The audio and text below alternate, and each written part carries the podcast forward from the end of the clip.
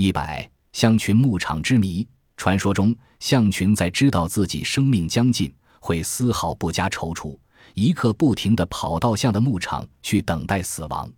在这广大的牧场里，埋藏着许多珍贵的象牙，是探险家急于搜寻的藏宝地带。然而，没有一个人曾经发现这个神秘的牧场。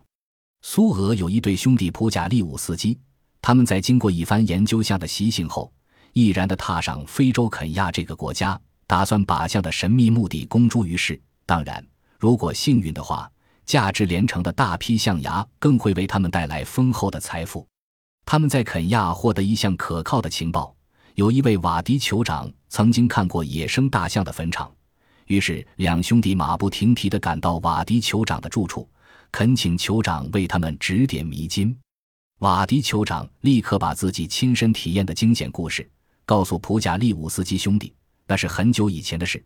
有一年，我到深山狩猎，不慎迷失在大片的森林中。我走着走着，眼前出现一座岩石山，于是我毫不迟疑地登上这座小山。在山上看到对面树林有一块很大的空地，而空地上又堆积着一大堆的白骨。此时，我的好奇心油然而生，正想到那里去看个明白，谁知一只好像害了重病的野生大象，拖着沉重的步伐，缓缓走向那堆白骨。他仿佛是鼓足最后的一丝气力，勉强支撑到白骨堆旁，仰天长啸一声，便倒地而亡。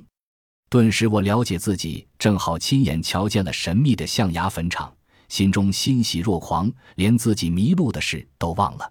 普贾利乌斯基兄弟急切地询问：“那您是否还记得那个牧场的路？”老酋长摇摇头，叹口气，说道：“等我好不容易找到出路，离开森林。”天色已漆黑无比，以后我再想重游旧地，却始终不得要领。远从苏俄来的普贾利武斯基兄弟怎么会轻易放弃找野象的牧场？他们邀请瓦迪酋长和他们一起去探险，并寄望老酋长或许能记着地形想起一些线索。然而，再度他人丛林中，他们接触到的不是毒蛇猛兽袭击，就是险些坠落流沙沼泽的困境。根本没有找到半座岩石山，而野象的坟场更是连影子都不见。究竟有没有野象的牧场？两兄弟开始怀疑老酋长的话是否确实。最近的科学家一致提出大象的坟墓并不存在的理论，推翻了流传已久的传说。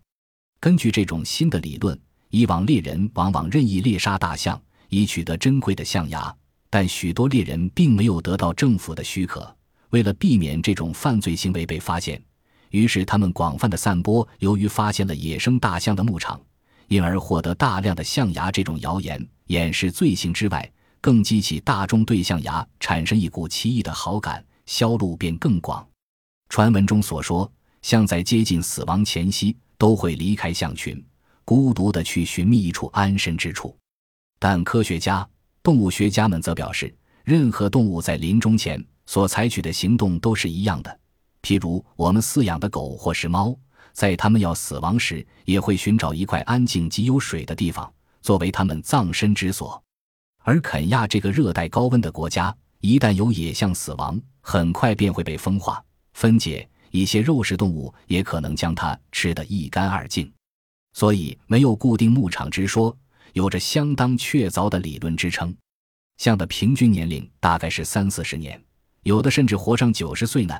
在动物呵护区中已有大象死后尸体的发现，更证明它们并没有固定的坟场。